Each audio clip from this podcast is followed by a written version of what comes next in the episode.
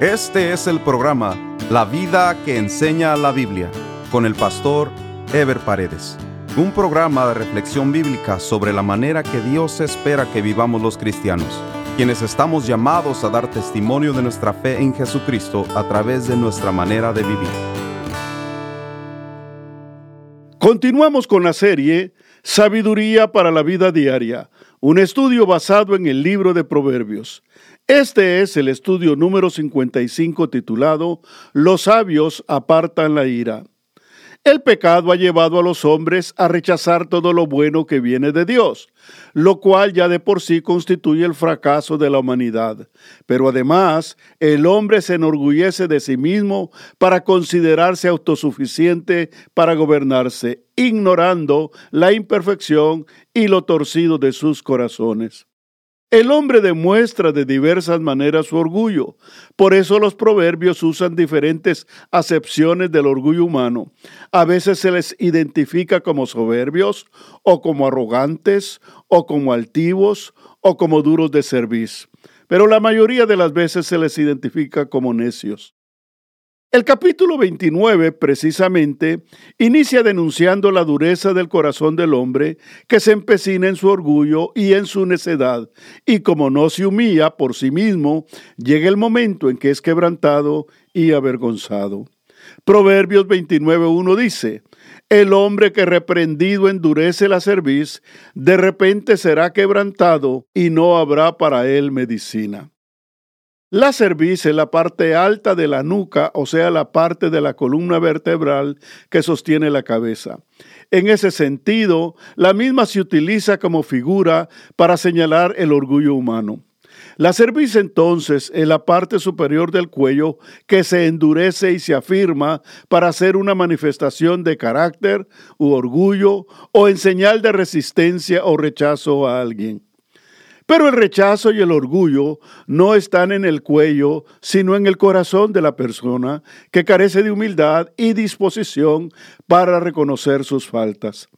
En la Biblia se usa varias veces este término, tanto de manera literal o física, como de manera simbólica, como se describe en Éxodo 32.9, que dice, Dijo más Jehová a Moisés, Yo he visto a este pueblo, que por cierto es pueblo de dura cerviz dando a entender la dureza del corazón del pueblo.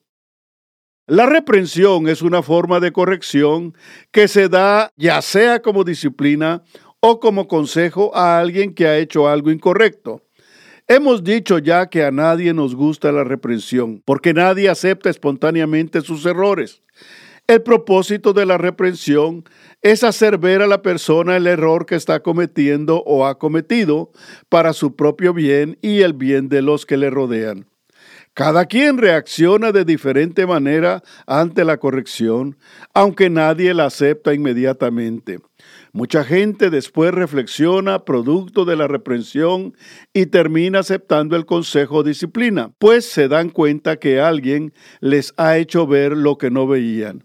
Sin embargo, muchos otros rechazan la reprensión y no solo la rechazan, sino que se llenan de orgullo y soberbia. Muchas veces la persona no solo rechaza la reprensión sobre algo que ha hecho o está haciendo incorrectamente, sino más a propósito lo siguen haciendo o insisten en lo mismo con mayor énfasis. Pero el orgullo y la soberbia no se pueden sostener prolongadamente. Más temprano que tarde, los mismos errores llevarán a esas personas a la humillación y al quebrantamiento porque Dios bendice a los humildes y menosprecia a los soberbios. Proverbios 29.2 dice, Cuando los justos dominan, el pueblo se alegra, mas cuando domina el impío, el pueblo gime. Este proverbio es muy similar al contenido en Proverbios 28-28 que vimos en el estudio anterior y que se refiere a las condiciones de opresión que vive un pueblo cuando las personas que gobiernan son impías en contraste con la bendición y la alegría que se produce cuando los justos gobiernan. En el tiempo bíblico esto era más notorio o se podía distinguir mejor, pues había una clara y marcada diferencia entre los reyes que eran temerosos de Dios y los impíos, entre los que gobernaban inspirados y guiados por la palabra de Dios y los que gobernaban como cualquier rey pagano. El día de hoy, en cambio, es muy difícil distinguir un gobernante que verdaderamente gobierne bajo el temor de Dios y guiado por la palabra. Muchos dicen ser cristianos, pero o son religiosos o simples simpatizantes de una religión. Otros dicen ser creyentes de la palabra, pero sus vidas y sus acciones dejan mucho que desear. El otro aspecto que es notorio el día de hoy es que la política en el mundo ha desarrollado un camino totalmente fuera de la voluntad de Dios, por lo que se ha convertido en un camino de hombres, con posiciones que si bien se ubican en extremos opuestos, tienen el denominador común de buscar sus propios intereses y los de los grupos que los respaldan, declarando y aseverando cada uno que son portadores de la verdad pero Dios no está verdaderamente ni en sus corazones ni en la política que desarrollan. Muchos creyentes se inclinan y se apasionan con ciertos políticos que únicamente utilizan el nombre de Dios y favorecen alguna verdad cristiana como un recurso político más para ganar popularidad entre los cristianos. Pero en el fondo sus vidas distan mucho de la obediencia a Dios y a sus preceptos, ya que al mismo tiempo dictan leyes injustas que no responden a los principios establecidos por Dios en su palabra. Por eso la confianza del creyente no debe estar en los gobiernos, sino que la misma sigue estando en Dios, quien es nuestro proveedor y nuestro sustentador. Proverbios 29.3 dice, El hombre que ama la sabiduría alegra a su padre, mas el que frecuenta rameras perderá los bienes. Una vez más somos recordados del valor de la sabiduría y de la inmensa satisfacción que puede traer a los padres cuando los hijos practican la misma.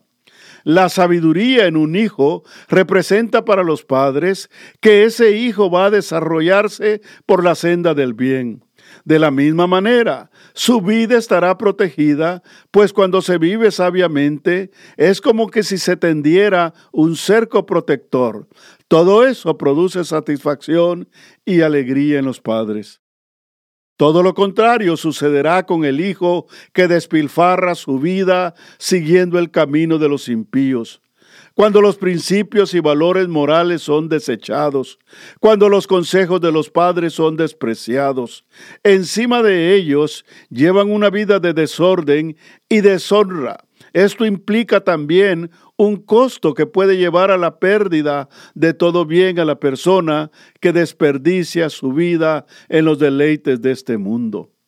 En este sentido, los proverbios se constituyen en una oportuna advertencia para que los hijos cristianos puedan evitar caer en estos males donde han caído muchos hijos. Proverbios 29:4 dice, El rey con el juicio afirma la tierra, mas el que exige presentes la destruye. Salomón nos está dando una declaración de Estado de una manera simple y sencilla. Lo más importante para conducir un gobierno y afirmarlo es gobernar con un sentido de justicia y con una visión clara de lo que se quiere lograr. Esto es sinónimo de estabilidad y progreso para un pueblo o país. En otras palabras, lo que necesita un país es un estadista, no un político. Desafortunadamente, la mayoría de países en el mundo están gobernados por políticos oportunistas que no tienen ni idea de lo que el país necesita, pero sí tienen claro lo que ellos pueden aprovechar para su propio beneficio. Hay dos maneras que un gobierno oportunista lucra en el poder. Uno es a través del soborno y las acciones ilícitas en las adquisiciones y la otra a través de solicitar regalos o prebendas de los que han sido favorecidos. Pero también podemos hablar de políticos que buscan la vanagloria y la glorificación de su ego. Que su esfuerzo es por ser reconocidos y halagados, que buscan el servilismo y la adulación, que se rodean de gente que no les contradice, que siempre dice que sí a lo que ellos quieren, no importando si es para el bien del país o no. Todo ese tipo de gobernantes traen más división y destrucción a un país que el bien que le pueden hacer. Poquísimos gobernantes pueden considerarse que han actuado como estadistas más que como típicos políticos. Poquísimos gobernantes han afirmado y desarrollado en nuestros tiempos a sus países. Poquísimos gobernantes son respetados por la población. En honor a la justicia, quiero mencionar el nombre de la señora Angela Merkel, quien ha sido primer ministro de Alemania por más de 15 años, una mujer estadista extraordinaria que ha llevado a Alemania a solidificar su liderazgo en Europa y en el mundo, y quien dicho sea de paso, es hija de un pastor luterano. Proverbios 29:5 dice, el hombre que lisonjea a su prójimo retiende delante de sus pasos. La lisonja, como vimos anteriormente, es lo contrario a la reprensión, es decirle a una persona que está haciendo bien cuando en realidad se sabe que está haciendo mal o adular a una persona con falsedad para ganársela o para ponerla en contra de otros. Las personas que les gusta lisonjear son personas llenas de falsedad e hipocresía, que saben ganar amigos con facilidad porque sus labios están llenos de mentiras. Pero la hipocresía y la mentira no pueden sostenerse con el tiempo. Y con el tiempo estas personas son descubiertas y todas sus hipocresías se vuelven contra ellas mismas. Por eso dice el consejo bíblico que la persona que lisonjea a su prójimo retiende delante de él o ella. Quien adula no lo hace con sanas intenciones. La lisonja y la adulación no son sinceras, sino producto de oscuras intenciones. Por eso el creyente debe evitar adular a alguien, pero también debe evitar recibir adulación. Proverbios 29:6 dice, en la transgresión del hombre malo hay lazo, mas el justo cantará y se alegrará. Lo que nos dice este proverbio es que las maldades que ejecuta el hombre malo se constituyen en su misma trampa, o sea que la maldad se vuelca contra quien la practica. No hay paz ni satisfacción en el corazón de una persona que practica el mal. Su vida se convierte en un cúmulo de contrariedades que le persiguen día y noche mientras la persona que practica el bien descansará en su justicia y de su corazón satisfecho brotará canto de alegría. Quien vive en justicia no solo no practica el mal, sino que a la vez hace el bien a los demás. Eso produce una conciencia tranquila y produce satisfacción, que son los ingredientes necesarios para llevar una vida emprendedora y fructífera. El vivir en justicia, entonces, es una doble satisfacción. Saber que estamos honrando a Dios y saber que estamos rodeados de su protección y sus bendiciones. Proverbios 29:7 dice, Conoce el justo la causa de los pobres, mas el impío no entiende sabiduría. La sabiduría no tiene que ver solo con el bienestar y el desarrollo de quien la practica, sino la misma produce una disposición a ser instrumento de bendición hacia los necesitados.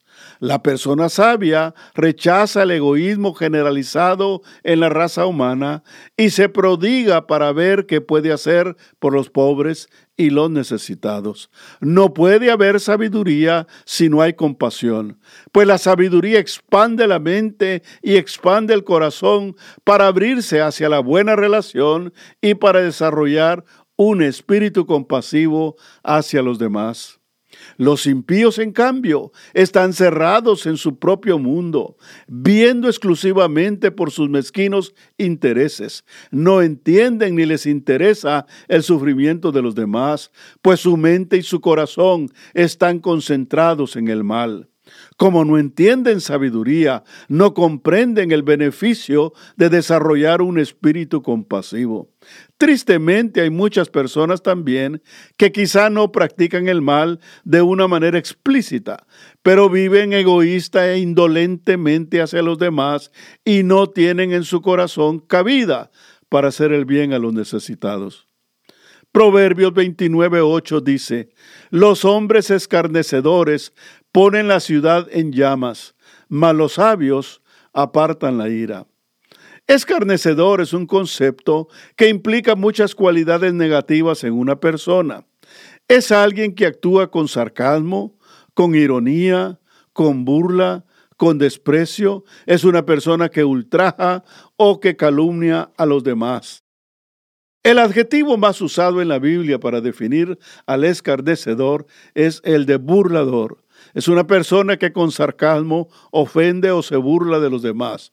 Por supuesto que no se trata de una simple burla, sino de un daño concebido a manera de ultrajo para dañar, desacreditar o calumniar a alguien. Los que actúan con sabiduría, en cambio, se convierten en pacificadores, que buscan el bienestar de los demás y el bienestar de la comunidad donde viven. Son instrumentos de paz y de reconciliación. Son personas respetuosas de los demás y personas interesadas en el bienestar de su ciudad. Son personas inteligentes que saben que la paz y el bienestar de su comunidad es su propio bienestar. Como dice Jeremías 29, 7 y procurad la paz de la ciudad a la cual os hice transportar, y rogad por ella a Jehová, porque en su paz tendréis vosotros paz. Proverbios 29, 9 dice, si el hombre sabio contendiere con el necio, que se enoje o que se ría, no tendrá reposo. Lo que este proverbio significa es que una persona sabia no sacará nada de discutir o contender con un necio. Ya en anteriores proverbios se nos ha dicho que es inútil tratar de hacer entrar en razón a un necio, pues el necio no tiene capacidad de razonar con sensatez. No importa el método que se use, no lo hará entrar en razón. Eso quiere decir la frase que se enoje o que se ría.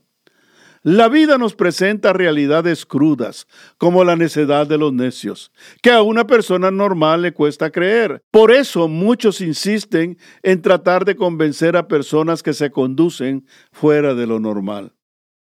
Independientemente de las enfermedades psíquicas y psicológicas, existen personas con problemas espirituales serios, derivados de su rechazo a Dios, que endurecen su mente y su corazón, y para ello no hay medicina o cura científica porque ellos voluntaria y conscientemente han decidido contradecir las verdades divinas y aferrarse a sus necedades. Ante una persona de tales características, no queda más que encomendarla a Dios en oración. Pero no nos embarquemos en jornadas inútiles, porque muchas veces esas personas ya están bajo juicio de Dios y solo la misericordia de Dios podría cambiar sus circunstancias. Proverbios 29:10 dice, Los hombres sanguinarios aborrecen al perfecto, mas los rectos buscan su contentamiento.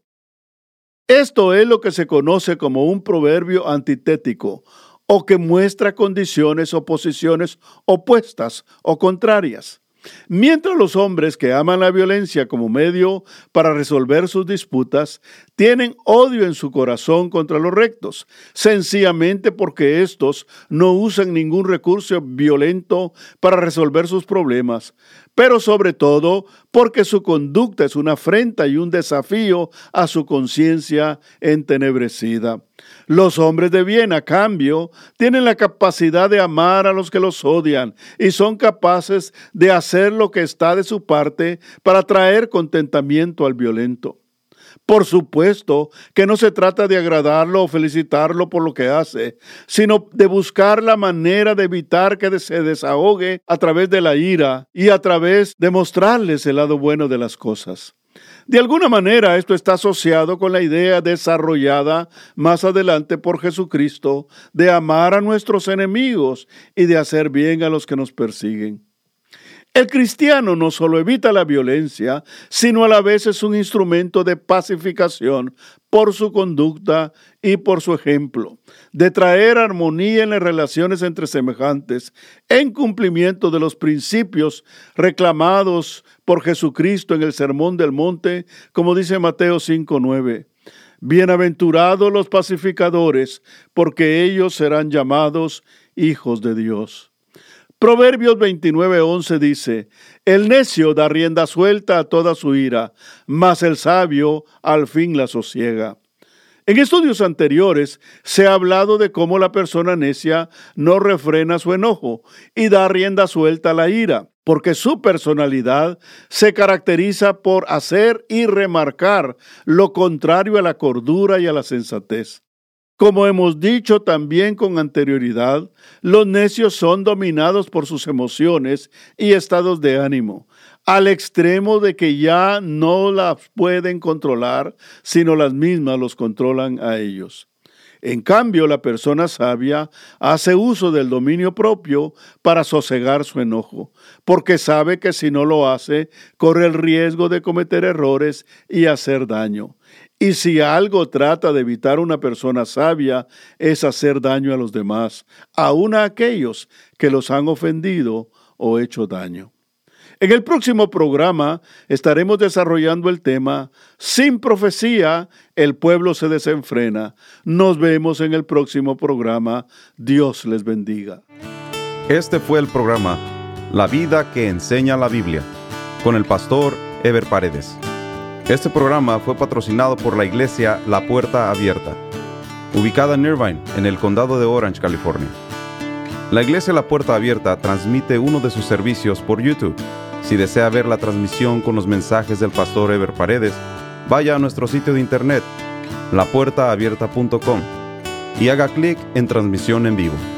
O directamente a YouTube y escriba LPA en vivo, los domingos a las 10.30 de la mañana.